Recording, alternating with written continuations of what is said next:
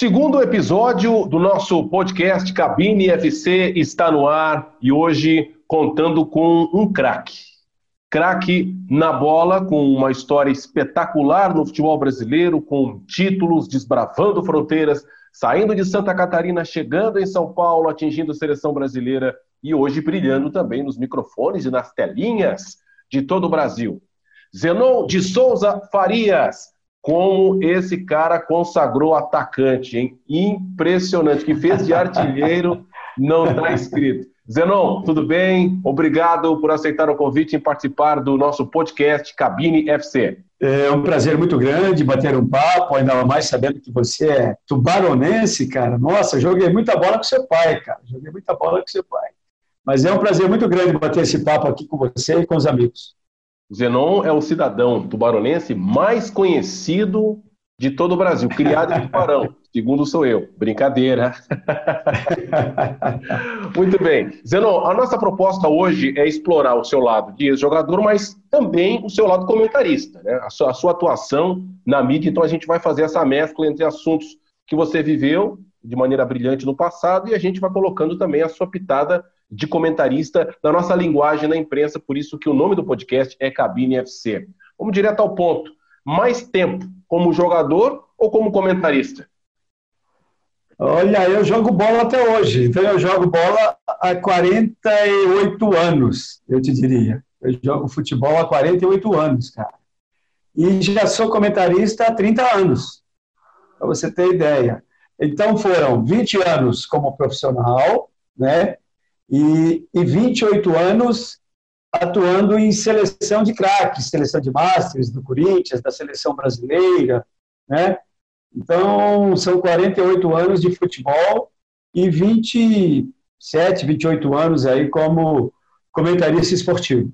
E como é que foi essa transição na época, já três décadas atrás, saindo do campo como grande ídolo, que foi de, de muitas camisas do Guarani, é, do, do Havaí no início da carreira, do Corinthians, com a passagem do Atlético, na Arábia, com passagem na seleção brasileira. Como é que foi essa transição, saindo do campo e indo para o microfone? Você esqueceu do Ercílio Luz aí de Tubarão, né? Foi aí, o aí foi, de tudo. Aí foi o meu berço, aí foi o meu berço, Ercílio Luz. Mas então, cara, eu, na realidade, eu não parei de jogar futebol, né? Eu, quando estava terminando a minha fase de profissional, eu já entrei no, no futebol de Masters de Luciano do Vale, a seleção de craques do Luciano do Vale. E em 92, eu recebi um convite para trabalhar aqui na Rádio de Campinas, na Rádio Brasil, e, e também numa TV que esse mesmo apresentador ele participava. Então foi na Rádio Brasil e na antiga TV Manchete chamada TV Tati. TV Tati. Então eu iniciei em 92 rádio e televisão. E aí, estou aí até hoje, cara, passando por várias emissoras, inclusive pela Sport TV, fiz a Copa de 2002, né? Fui considerado um dos melhores comentaristas daquela Copa. E estou aí, estou aí nesse caminho agora de falar, cara, que é muito mais fácil do que estar lá dentro das quatro linhas. Ah, e aí é que a gente vai chegar lá. Inclusive, ali na sua biografia também, que você é formado em Educação Física. Eu sou formado em educação física, fiz administração de empresa, faltou meio semestre para eu acabar a administração de empresa. Sou formado em estudos sociais, sou formado em técnico de futebol, né? E é isso. Então, dentro da minha vida, eu procurei sempre estudar, cara, sempre estudar. Nunca deixar o estudo de lado. Eu só deixei de estudar a partir do momento que eu fui para a Arábia Saudita. Aí eu tranquei a matrícula de administração de empresa, faltando seis meses apenas para me formar, e aí está trancada lá até hoje. Bom, talvez por isso, ou muito por isso, a gente começa a entender como foi a democracia corintiana, pelo QI do nível dos caras que viviam aquela época. A gente vê hoje o exemplo do próprio Casagrande, que era novinho, né? Mas hoje como o Casão se impõe em qualquer assunto, assuntos sociais, assuntos políticos, de posicionamento. Vamos lá, democracia corintiana, redemocratização do Brasil, diretas já, ah, foi, foi o marco, desbravou fronteiras, além fronteiras do Brasil, e hoje a gente passa por um momento social no Brasil, de política, de muitos antagonismos, e nós não vemos, muito pelo contrário, nenhum tipo de posicionamento, ou pouquíssimo, vamos lá, com raras exceções. Mas o atleta, a gente pode até falar além do futebol, mas o assunto é mais relacionado ao futebol, não se posiciona. Ele prefere manter as suas marcas, não, não desagradar A ou B. Como é que você vê, baseando no que você viveu como um dos protagonistas daquela democracia corintiana, e hoje vendo os atletas de uma outra geração completamente alheios do que acontece na nossa sociedade? Pois é, isso é, é meio que, que desagradável, né? Não ver nenhum atleta tomar uma posição, é, dar um questionar ou, ou, falar alguma coisa a respeito do que está acontecendo, né? Diferentemente do nosso tempo, né? Que nós tomávamos partido, né? De tudo que acontecia dentro da nação, dentro do, da, da comunidade, da sociedade, e porque e a gente brigava por isso, né? Pelo bem da sociedade, né? De uma forma geral, brigando por uma redemocratização, onde a ditadura era muito forte na época, né? É, lei da mordaça, ninguém podia falar nada, que, que já era deixado de lado, colocado no mato, exilado e tudo mais. E nós não tomamos conhecimento disso não e, e fomos lá e encaramos cara a cara esse momento, né? E de certa forma conseguimos uh, atingir o objetivo que era a redemocratização do país. Não foi no ano que gostaríamos, mas três, quatro anos depois, a emenda Bete de Oliveira ela foi, a, ela foi aprovada pelo Congresso e o Brasil passou a ter esse regime eh, de democracia. É, então, acho que é, eu acho que hoje, sim, acho que os atletas poderiam tomar partido, sim. Só que eles vivem num mundo completamente diferente, cara. Eles têm assessores, eles têm procuradores, eles têm empresários que blindam esse atleta. Então, para você entrevistar uns, um cara desse, você precisa passar por uma triagem para chegar até o cara, entendeu? Então, é muito complicado e não dá para entender o porquê que alguns não entram nessa questão, né, defendendo o país, né, defendendo o país e, e o momento que se vivencia. É impressionante, né? A gente fala de, de, de, desse tipo de posicionamento e muito diferente nos Estados Unidos, né? Você falou do estudo, da sua formação, onde um atleta bem sucedido hoje nos Estados Unidos, ele é, invariavelmente passa pelos bancos universitários, né? algo que, claro, a gente não é um, um, assunto assim, de maneira geral, aqui do nosso podcast, mas os, a maioria dos atletas de futebol, eles não têm esse acesso, até pela questão econômica, e os que poderiam ter acabam também ficando com preguiça, e o que a gente vê hoje é muitos alienados uh, que poderiam, pelo menos pela, pela postura ou pelo, pelo, por onde eles ocupam, o cargo que ocupam, os milhões de seguidores que têm, fazer um bem para o Brasil. Fazer um bem, pelo menos em termos de posicionamento. A gente viu essas uh, manifestações do caso de racismo nos Estados Unidos, onde os atletas brasileiros poderiam se manifestar e se calaram. Só para citar um exemplo. Zenon, voltando agora para a imprensa. Nesse bate-bola a gente vai para o futebol, vem para a imprensa. Linguagem do comentarista. Hoje em dia a gente teve, nas últimas, nos últimos anos, pode dizer na última década, o ingresso de muitos jovens, de, de um estilo de uma abordagem diferente do comentarista mais tradicional do Brasil, abordando mais a tática do jogo, falando a respeito do, da numerologia, como diz no livro do, do Guardiola. Né? O que é um bom comentarista esportivo para você? Para mim, um bom comentarista é aquele que tem um pouco de teoria e muita prática, na minha opinião. Esse é o comentarista que sabe discernir a, as jogadas que acontecem dentro do campo, a forma que o time joga e como ela poderia mudar, o esquema adotado por um, por um time que poderia mudar uma, uma participação na partida que não estivesse bem, entendeu? Então, é esse que eu acho que é o comentarista ideal. Um pouco de, de teoria, mas com muita prática do esporte. O comentarista ideal, então, é o Zenon, né?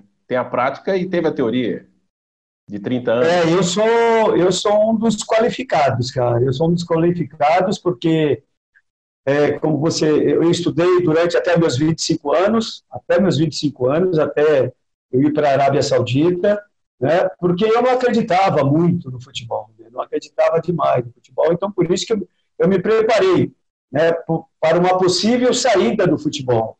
Mas aquele lá de cima me blindou de tudo isso e falou: não, você vai ter outros caminhos é, pela frente. E foi isso que eu fiz. Abracei, abracei e procurei entender muito mais, me espelhando em outros comentaristas, né, e me tornando o que sou hoje, um cara de credibilidade. E os comentaristas que não jogaram bola? Aí é complicado. É complicado. Ter só, ter, ter só a teoria, cara, é, é, é difícil, é difícil. Eu não acho tão fácil assim, tá? O cara comentar uma partida, embora ele, teoricamente, ele é ótimo, teoricamente. Mas saber diferenciar uma batida para o gol para uma batida para fazer o gol, a maioria não entende. Ou fazer um cruzamento, ou fazer um passe da linha de fundo, a maioria não entende. Entendeu? A forma de bater na bola. Dificilmente eles conseguem é, saber corretamente é, passar isso para o telespectador ou para o ouvinte, a forma que o atleta bateu na bola. Entendeu? Então, a, gente que jogou bola, nós que atuamos, né, e que temos um pouquinho de conhecimento da teoria, ela se torna mais fácil, eu te diria. É, tem, tem aquela frase, né, do médico, você vai num consultório médico, a, o médico fala o seguinte para você, há um trauma encefálico ocasionado por uma contusão. A gente vai traduzir, é, bateu a cabeça e formou um galo. É mais ou menos isso. isso. Às vezes tem aquela forma rebuscada de falar que um atleta, um ex-atleta, vai pelo atalho, é mais ou menos isso? É, justamente. É isso aí que acontece, cara. Vai, vai pelo atalho. Mas é, é, é, difícil, né? Você comparar assim o, o, teórico com o cara que praticou o futebol. Eu acho que a junção dos dois em uma partida de futebol ela se torna muito interessante. Eu, como narrador, concordo. Eu, eu gosto muito de fazer jogos e dificilmente o narrador tem dois comentaristas, a não ser em grandes eventos, em grandes jogos. Mas um, um ex-jogador e um jornalista, um comentarista, como você mesmo falou, teórico, há uma junção legal, casa legal. Fica bem bacana mesmo.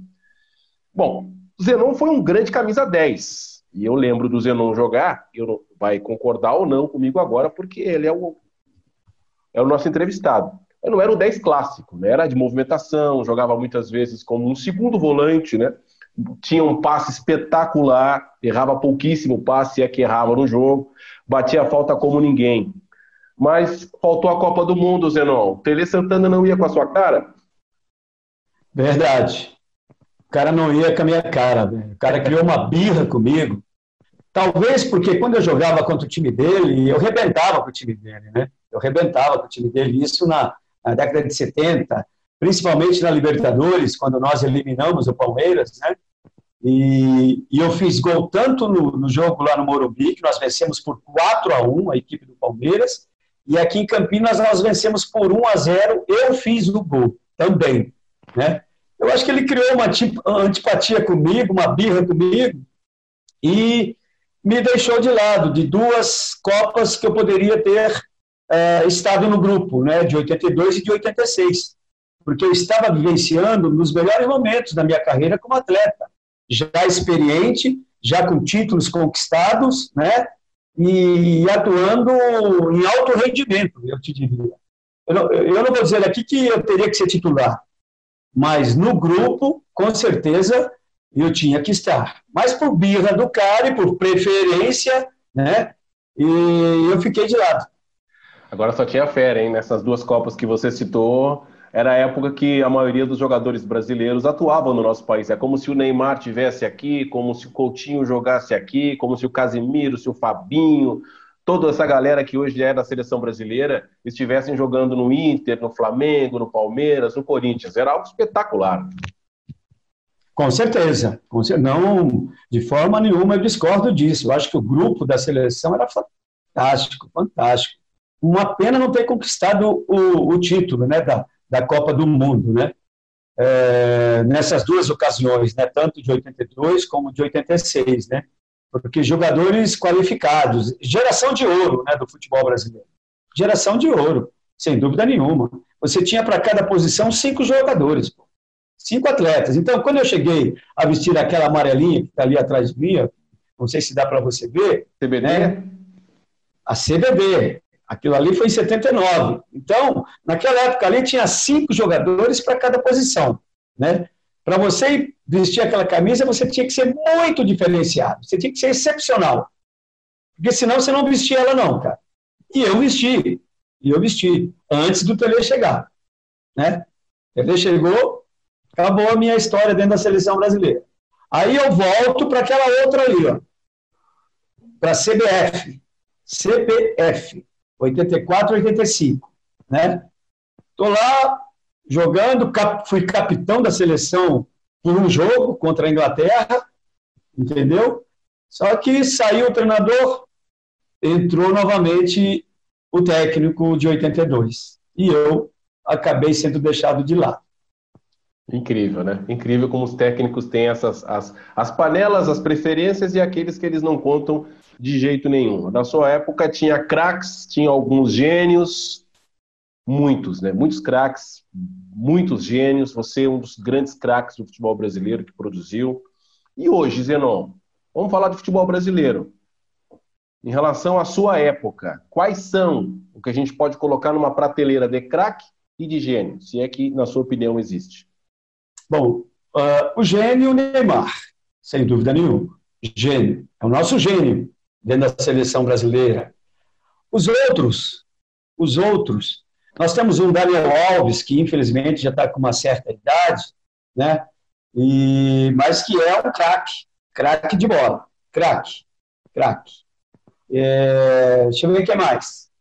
Aí nós temos uns nota 9, vai, uns nota 9. A grande maioria é nota 9, né? A grande maioria é nota 9. Mas se eu te perguntar, eh, se você me perguntar, faça duas seleções, eu não consigo fazer duas seleções. Aí é puxado. Eu não consigo. não consigo. No meu tempo, eu faria cinco. Se você perguntar para mim, você faria quantas seleções no seu tempo? Cinco. Porque tinha para cada posição cinco craques e outros excepcionais e outros gênios. Zenon, eu trabalhei muito tempo no Rio Grande do Sul. Narrei dezenas, chega a quase centenas, talvez, de jogos da dupla Grenal. E ouvi muito, muito mesmo, do jogo de 1978, que eu sei que está gravado na sua memória.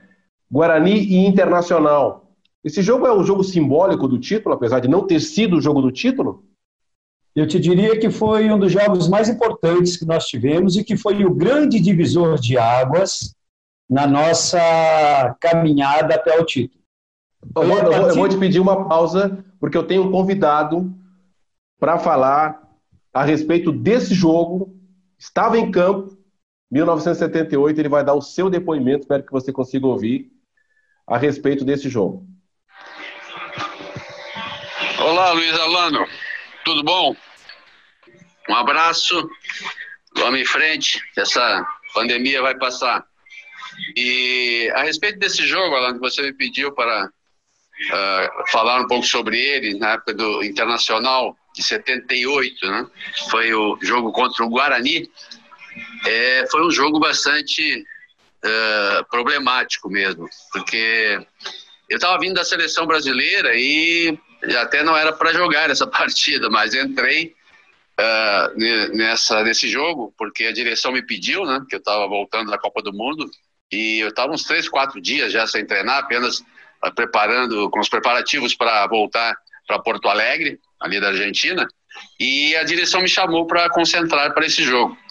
E nós enfrentamos o Guarani, que tivemos alguns problemas também, justamente por causa das manchetes, né, que foram feitas antes dessa partida, ironizando um pouco o ataque do Guarani, que era Capitão, Careca e Bozó.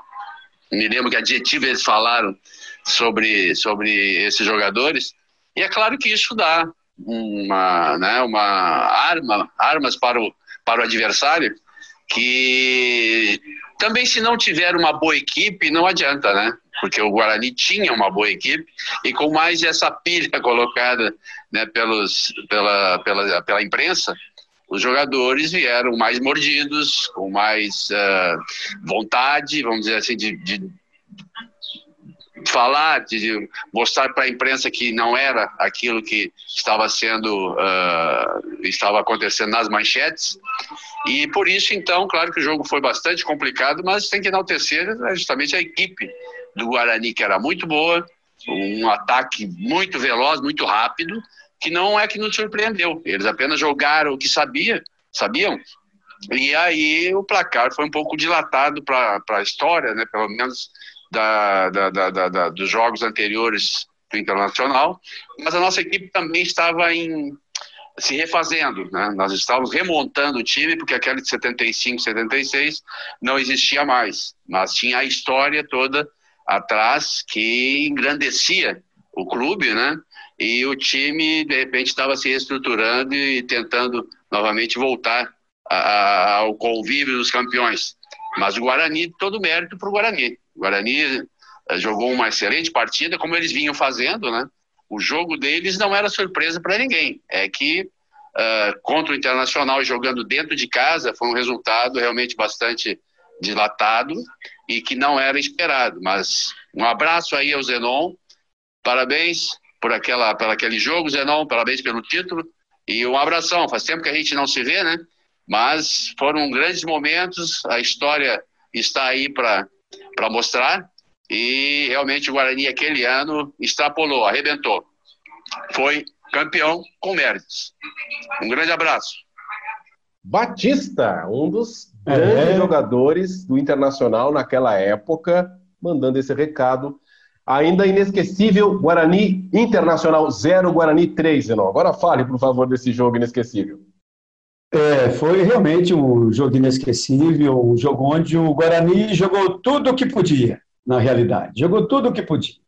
Então, agradeço aí as palavras do Batista, né, que analisou muito consciente né, aquela partida. Realmente, uh, o Guarani entrou, entrou em campo motivado e determinado a fazer um bom jogo devido às manchetes né, que, a, que a imprensa gaúcha, televisada, falada, escrita, eles falaram uh, desse time do Guarani, que era um time caipira, era um time que não ia fazer frente nenhuma ao poderoso Internacional. Realmente, o Internacional tinha um time fantástico, candidato. Qual o adjetivo da manchete, Zenon, de capitão Bozói Careca que a imprensa gaúcha utilizou? Era um ataque de circo, né? Um ataque de circo. Eles falaram assim, né? Como é que um ataque de circo vai fazer frente para um, um time como o Internacional. O que se espera é que eles vão levar um balaio aqui no, no Beira-Rio. Balaio, você sabe o que, que é, né? Tomar um, um chocolate e, e tomar um monte de gols, né? Então, tudo isso realmente nos motivou a entrar em campo. Foi, o, eu te diria, uma forma de você é, ficar mais ligado ainda na partida, para não, não ser é, surpreendido né, e goleado pelo Internacional, mas o que aconteceu foi que nós armamos um esquema muito bem e conseguimos, conseguimos essa grande vitória do Internacional, que foi o nosso divisor de águas, né? Foi o nosso divisor de águas para passarmos a acreditar que poderíamos chegar até o título. Bora, bora, Zé, não vou voltar a falar da imprensa? Vamos lá? Pode ser? Vamos. Bom, você não é comentarista. Como é que você lida com a crítica? Você é um comentarista crítico? Um, e quando acontece esse tipo de críticas, que tem que criticar a direção ou o jogador, já, já surgiu alguma uh, uma situação de que houve alguma nota de repúdio, ou alguém ligou para você, ou para a emissora de TV ou de rádio reclamando, ou a torcida se mobilizou contra? Nesses 30 anos já de história na imprensa, Zenon, passou por alguma situação ou passa por situação parecida com essa? Não, cara, nunca passei, não. Eu sempre fui um cara eh, muito respeitado aqui em Campinas, né? Porque, afinal, eu faço a crítica em cima daquilo que eu vejo e em cima daquilo que acontece. Eu não sou demagogo, eu sou muito realista. Eu falo realmente o que aconteceu, tá? Não sou de meter pau, não sou de... Não, eu faço uma crítica mais construtiva, tá? Do que o time poderia fazer nas próximas partidas, tá? Independentemente dele ter sido derrotado, tá? Então eu sou, eu tenho essa linha de raciocínio comigo, de nunca ofender o pessoal, nunca, nunca, jamais ofender, e, e sempre em cima de uma crítica, mas uma crítica ah, construtiva. Por isso que eu não passei por nenhuma, nenhum problema nos estádios que eu fui, estádio Morumbi, né, quando trabalhava na Sport TV, fiz jogos lá na Vila Belmiro, no Morumbi, no, no Parque Antártica, que ainda era, era, não tinha Aliança Parque, né? E, então, nunca tive problema não, cara. Mesmo aqui na Ponte Preta, que eu às vezes fazia jogos aqui na Ponte, ah, um ou outro é, você não tem unanimidade, né, cara? Você não tem unanimidade. Mas um outro, às vezes, se alterava, né? Porque o adversário estava ganhando e você estava ali comentando e o cara estava te ouvindo, né? É, porque antigamente aqui na Ponte Preta ah, não tinha cabines, né? Você ficava ali no meio da galera, ficava no meio da galera. Isso é meio complicado, né? Para o narrador, para o comentarista, mas eu tirava de letra, cara. Os caras falavam, entrava aqui, saía aqui e tudo bem. Então não tive, não, cara. Nunca tive problemas assim em comentar jogos no estádio. Vamos voltar para o futebol. Você jogou no Corinthians, que tem uma história espetacular de cobradores de faltas.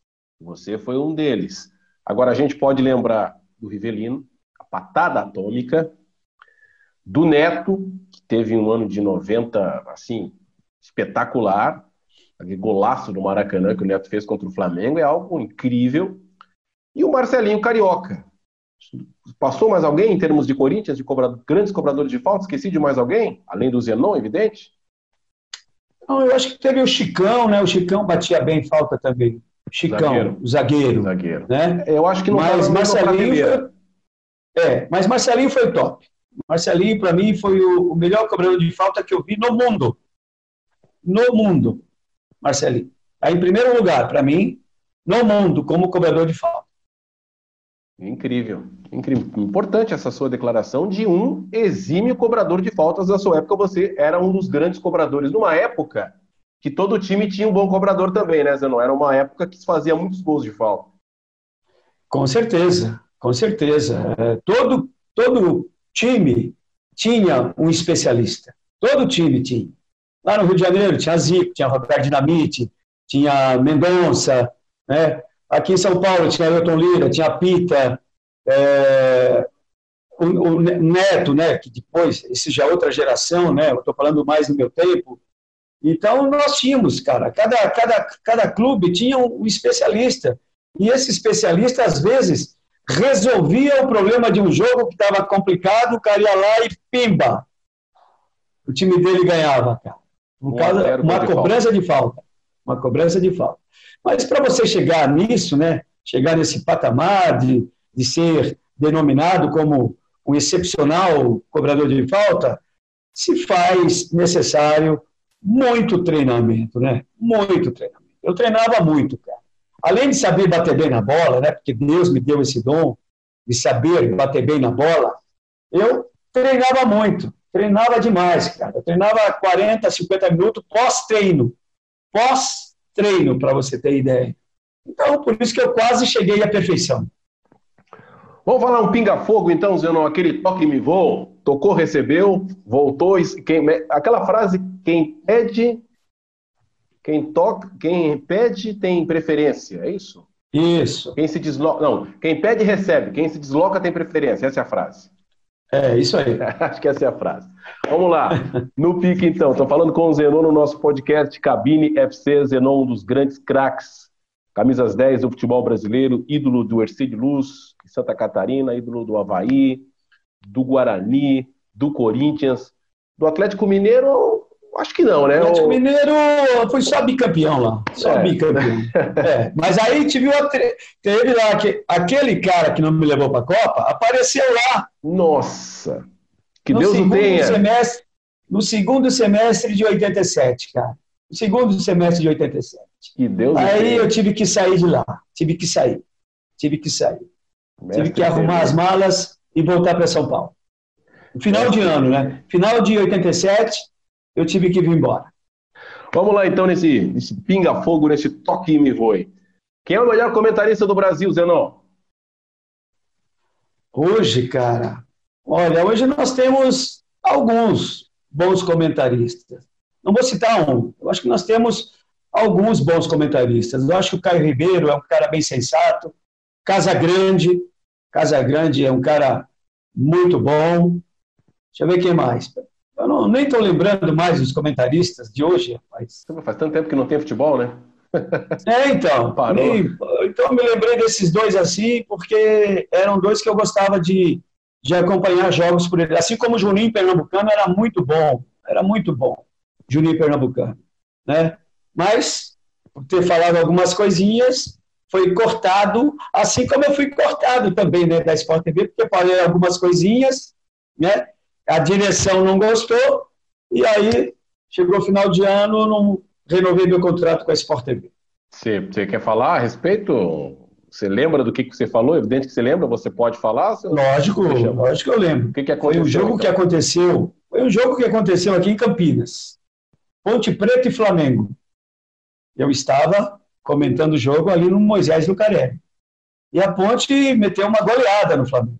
Meteu uma goleada no Flamengo. Meteu quatro ou cinco. Teve até gol de calcanhar do Caico.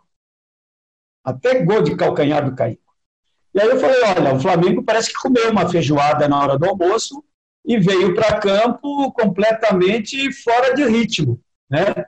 Ainda citei um jogador do Flamengo, Atirso, eu falei, ó, o único que está jogando bola nesse time do Flamengo é o Atirso, porque os outros estão muito dispersos da partida. E a Ponte se aproveitou. Falei, então, o Flamengo praticamente não apareceu em Campinas para jogar futebol. Rapaz do céu, para quê? Depois do jogo tinha umas 50 mensagens no meu celular do pessoal lá da direção dizendo que eu não podia ter falado o que eu falei. Porque eles tomaram um vareio da Ponte Preta. Nossa, era só olhar para o placar, né? é. Não, era só olhar para o jogo, né? O jogo. Que o Flamengo não teve, não teve reação na partida, não teve como, entendeu? Eu, eu fui claro na minha, na minha, no meu comentário. Não ofendi ninguém, não ofendi ninguém, apenas falei que a Ponte Preta foi muito dominante durante os 90 minutos e que o Flamengo não teve nenhuma reação na partida. Aí lá na, na Sport TV tinha uns, um monte de flamenguista, né, cara? Tinha um monte de flamenguista. E os caras falaram: como é que você pode falar assim de uma entidade Flamengo, não sei o quê? falei, gente, mas os caras tomaram um vareio aqui. Como é que eu vou falar? O que, que vocês queriam que eu falasse do Flamengo? E diga. Então foi assim, cara. Aí foi indo, foi indo, foi indo. Chegou o final do ano, os caras não renovaram o meu contrato. Impressionante, impressionante. Zenon, vamos lá. Bate e volta. Maior time que você viu na vida? Pode, pode citar três. Ah, eu acho que o, o Guarani de 78 foi um time fantástico. Guarani de 78. Uh, ah, o time da democracia, do bicampeonato, foi outro time inesquecível. E o Flamengo de Zico. O Flamengo de Zico era, era. Esse sim era uma entidade, né? Era impressionante. Você consegue citar um, um, um jogador ou um time superestimado da sua época ou da época atual? Como é que é? Não entendi. Um jogador ou um time superestimado, que foi colocado mais valor do que realmente tem?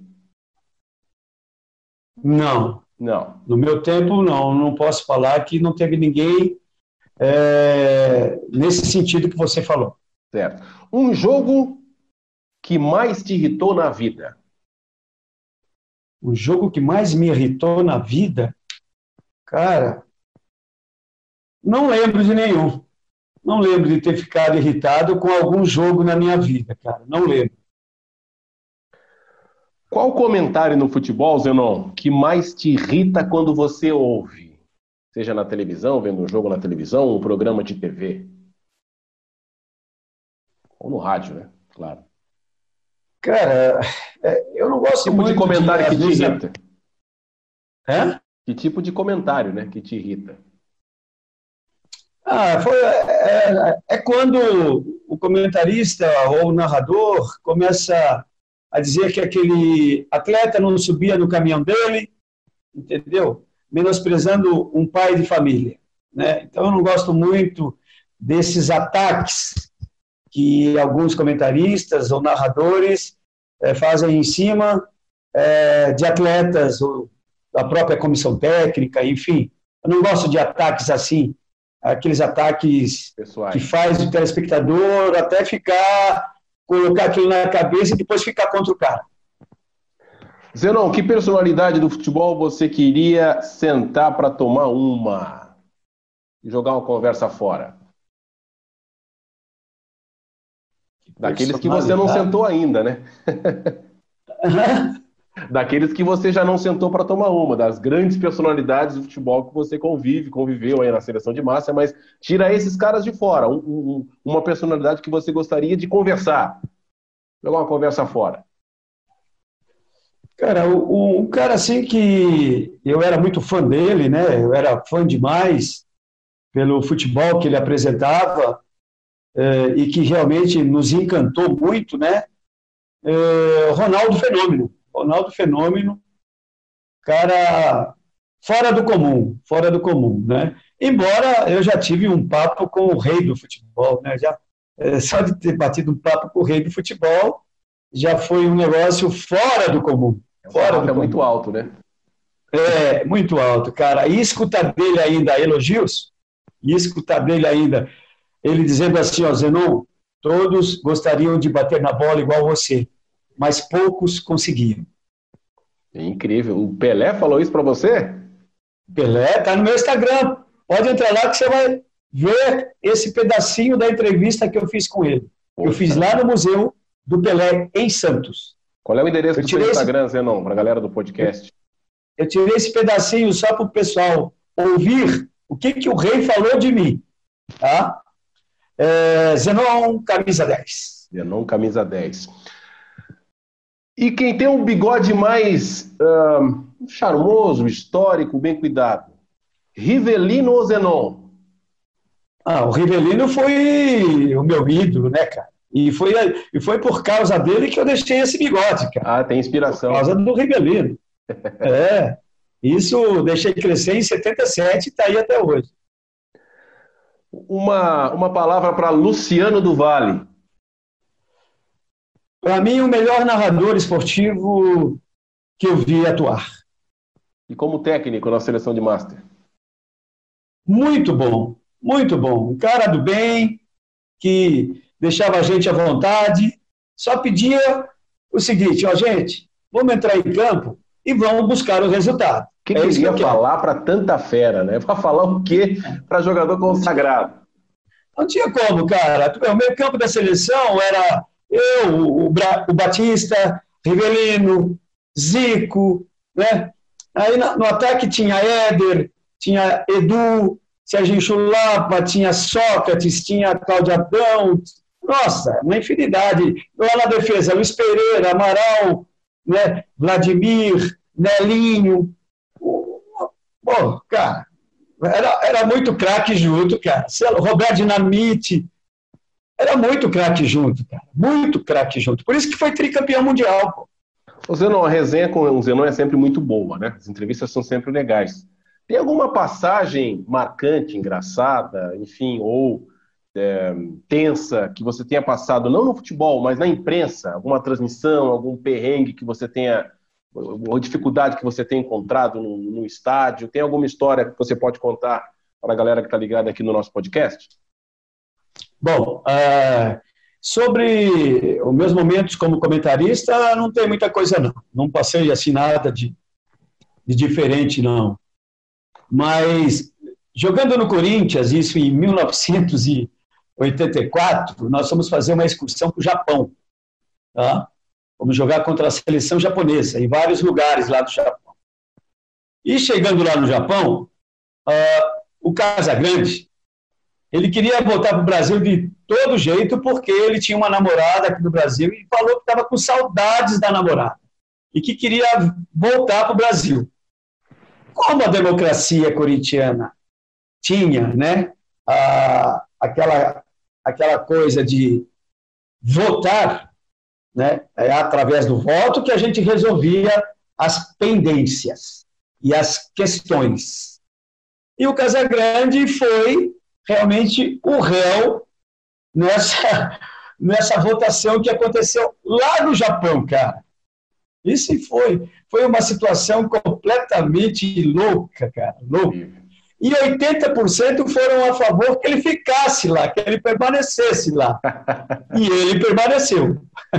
Isso é democracia. Isso é democracia. Isso é democracia, cara. Isso é democracia. Ô Zenon, você é mais ídolo em qual equipe que você jogou? Ah, eu acho que eu sou ídolo em, em todos os clubes que eu passei, viu, cara? Eu sou ídolo. Eu tenho meu, meu pezinho da fama lá no, no Memorial da Fama. Eu tenho meu pezinho, tanto lá no Havaí, Guarani, Corinthians. No Atlético ainda não. No Atlético ainda não.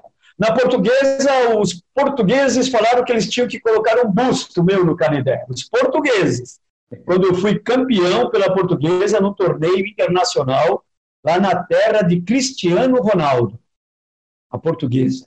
Eu levantei taça lá. E aí, a imprensa de lá falou assim, ó, para os diretores da portuguesa, ergam uma estátua desse gajo, porque esse gajo joga muita bola.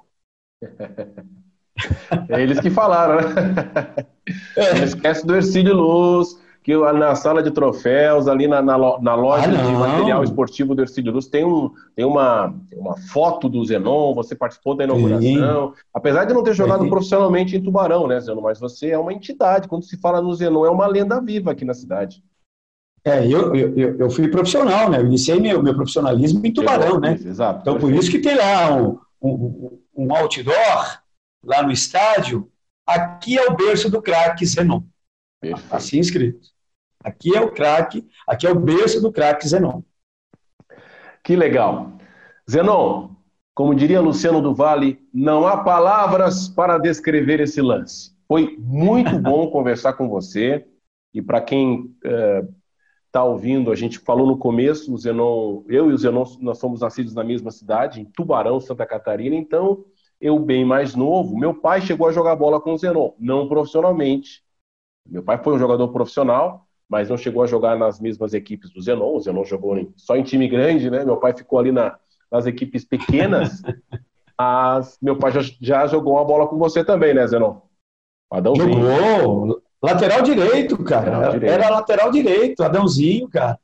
E era bom jogador, viu? Bom jogador. Eu acho que ele só não seguiu carreira porque ele teve problemas no seu joelho, se eu não me engano. Sim, ele parou de jogar, parou de jogar cedo.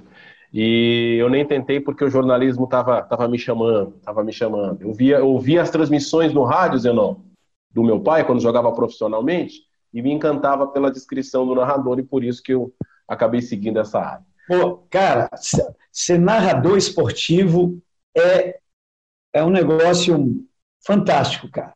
Eu, eu aplaudo os narradores esportivos. Eu aplaudo porque não é tarefa simples, cara é tarefa complicada para o cara dar emoção, às vezes num jogo que está uma baba do caramba e o cara consegue dar emoção naquela partida. Então eu parabenizo a todos os narradores, principalmente aqueles que não queiram dar pitacos em cima do, do comentarista. Aí sim. Não queiram jogar para o comentarista, né? Pô, não foi assim? Pô, peraí, peraí. Então você, você e o assim. Galvão Bueno não iam se dar bem, hein? Ah, não, não. Eu, inclusive, era para ser contratado pela Globo, né? Não fui porque eu sou um cara muito autêntico e não gostava desses pitacos, né? Assim, de alguém, pô, não foi assim? Não, não foi assim. Pronto.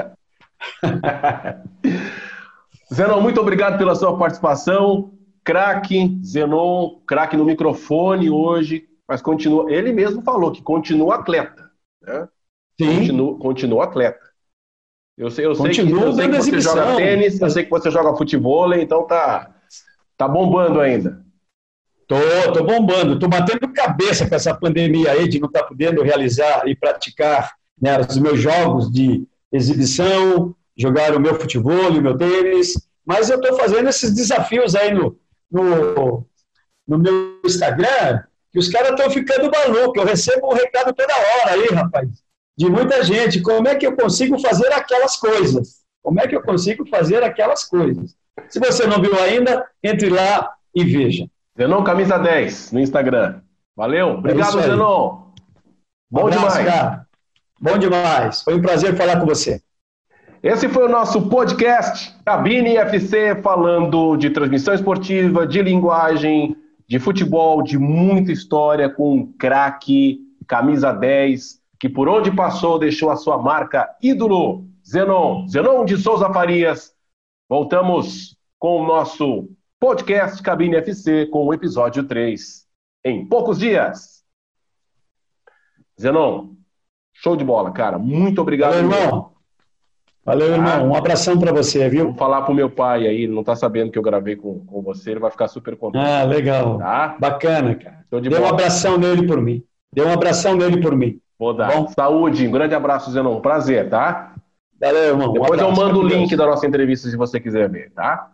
Maravilha. Fica Valeu. com Deus. Tchau.